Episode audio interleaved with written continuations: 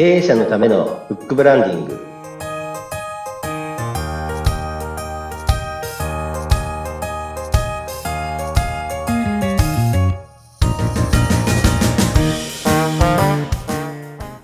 こんにちは。出版ファーストコンサルタント、高林智です。インタビュアーの勝木陽子です。こんにちは。こんにちは。高林さん、前回は出版10年未満の人は本を出すべきっていうね、そういうお話をお聞きしました。え、はい今回は、はい。今回はですね、あの、前回の最後に弱者の戦略っていう形で話させていただいたんですけれども、はいその、まあ、弱者と強者がいるっていうところで、はい、うんあのお話しさせていただきたいなと思います。はい。弱者っていうのは弱い人ってことですよね。どういう人のことですか？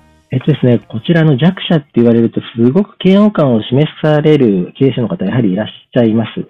ただ、あの、うん弱者の経営をしっかりさ知ってる方ですと、その戦略を間違えずに成功してるっていう事例が数多くありまして、はい。一つ定義がございます。はいうんうん。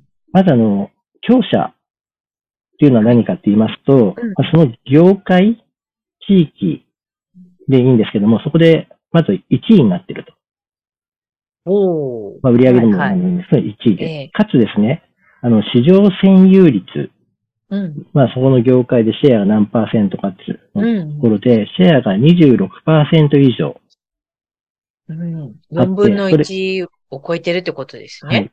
かつですね、はい1位と2位、2位と10対6以上の差がついてないといけないと言われまして、もう、そう、一人勝ち状態ってやつですね。あの、そうなんですよ。あの、一人勝ちっていうか、それがいわゆる強者って言われているところの定義になっておりまして、はい。例えば、あの、自動車会社ですと、トヨタ自動車さんは、日本国内では強者になるんですけども、うん。北米とかなんかに入れますと、これあの、強者にならないんですね。弱者、あ強者ではないので弱者と。はい。なので、業界に必ず強者がいるってわけではないです。あはいあ、この業界は強者がいない業界もあったりするんですね。あの、はい。なるほど、なるほど。はいで、強者は一人で、それ以外は弱者ってことなんですか？はい、そうです。はい。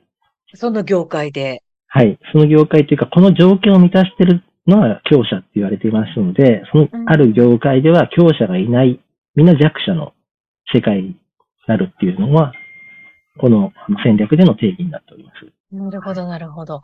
まあ、アナウンサー界で言うと、そうなると強者はいないということになりますよね。そうですね。あの、実は言うと、あの、保険業界も強者がいないという状況ですね。1位と2位が非常に繋がってますので、なるほど。あのはい強者がいる業界って意外と少ないかもしれないですね。非常に少なくてですね、あの、なんだっけ、1000社中2社とかですね。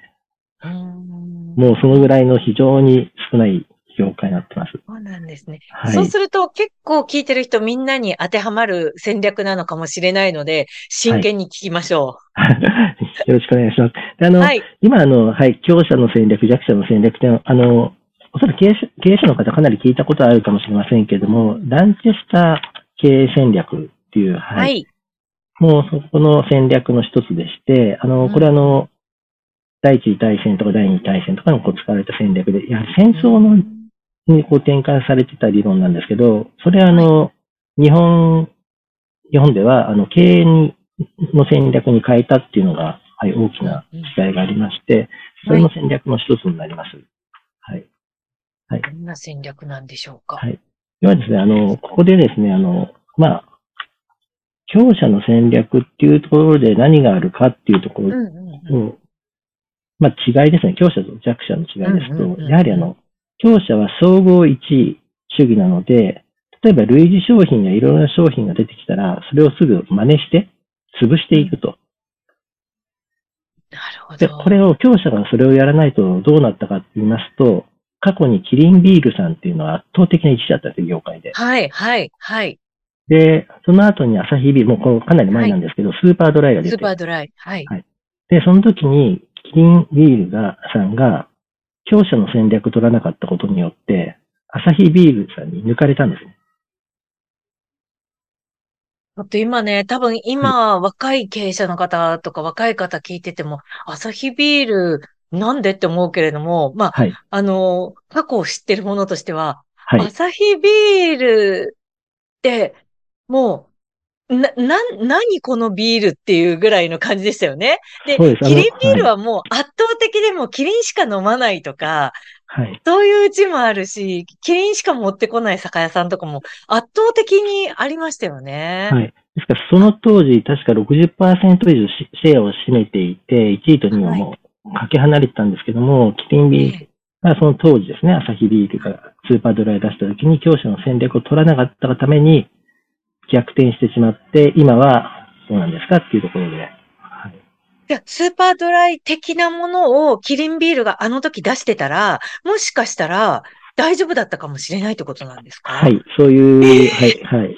そういう、あの、やはりあの、業界の方で、あの、調べられてる、あの、研究論文みたいなのもあったりしますので、はい強者は強者の戦略を取らなきゃいけない。で、弱者は弱者の戦略を取らなければいけない。で、実例としてはそういうのがありますし、はい。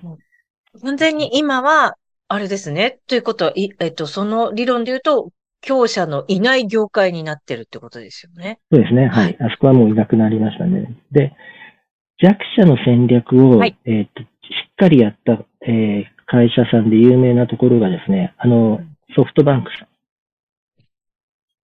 ん。はい、はい。はい。あの、孫さん。はい。はい。とか、HIS さんですね。あと、アパホテルさんとか。はい。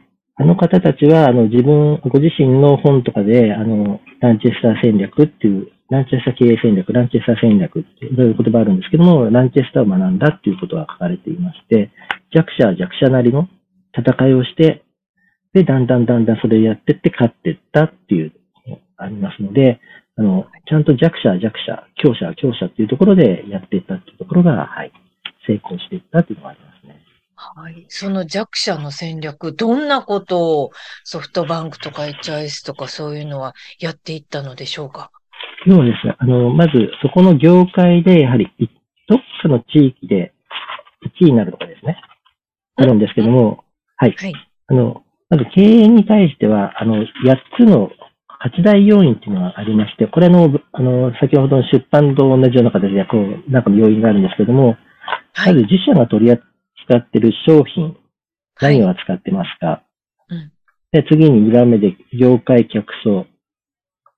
で、どこで売りますか？って営業地域。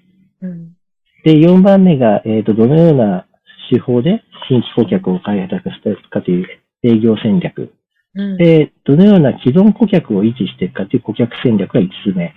うんで、6つ目、7つ目、8つ目っていうのはこれ、組織とか資金とか時間。うんで、そこで最初の自社が使っている商品で、この客層、この地域で自社は一番になるっていうところをまず目指すんです。何かで一番。ですから、例えば地域狭くて構わないんですね。半径500メートルとか、うんうんうん。半径1メートルでもいいの、半径1メートルで少ないんですけど、そこで一番になると、他の人は入ってこれないんですね。はいはいはい。あの、例えば、かつきさんとかも、あの、今まで使ってたブランド、一番のブランドが潰れましたと。例えば、あの、潰れた場合に、次にどこ行くかって言ったら、おそらくその業界の次の有名な1位になれるものを扱ってるうんところに行くんじゃないかなと思うんですね。うんうんうんうん。これ過去にあったのが三菱自動車さんがリコール問題やった時に、そのお客さんがどこ行ったかって言ったら、トヨタ自動車に行ったんですね。うーん業界で1位になりますと、そういうことが起きたりするので、必ず1位の会社に行くので、あの、必ず1位になりなさいよ弱者は1位を目指しなさいよっていうのが、はい。それはどんな狭いところでもいいし、はい。どんな、な、ななんかその限定的なところで1位になるっていうことがまず重要っていうことなんです。そうですね。はい。そうなんあの、1位になりますと、紹介とかされるんですね。はい。なるほど。わ1位は知ってますけど、2位ってわからないですよね、なかなか。からないです。わからないです。はい。よく例に出されるのが、日本で一番高い山知ってますよねって言われますと、で、富士山じゃないですか。ええ。はい。で、2番目に高い山はどこですかというと、なかなか出てこないというのがあるんですね。はい。なので、そこで1位になるためにどうかということで、弱者の戦略っていうところをしっかりやりましょうねっていうところで、はい。で前回あの、前々回古川さんやれた、あの、本を渡すっていうのは、一騎打ちなんですね。一対一で自分を知っていただくっていうところで、はいこれはあのい一点集中すぎる接近戦なんですね。接近戦で自分を知っていただくと。はい。幅広くいろんな人に知っていただく必要はなくて、一人、また会った人一人、一人一人にこう会っていく。そこではい自分を、が何十人いる、えーとコミュニティの中、交流会の中で、古川さんを知ってる人は確実に何人かいると。そこで一番彼が知られているっていうのが一番重要になっていくという上で、彼はターゲットとして、あの、彼の見つけたい、あの、まあ、有名な、というか、企業の社長さんたちに知ってもらう。それで、上げていくっていうのは、これ接近戦を使っていたので、はい。で、ランチェスターの弱者の戦略っていうのに彼はやっていたっていうところですね。はい。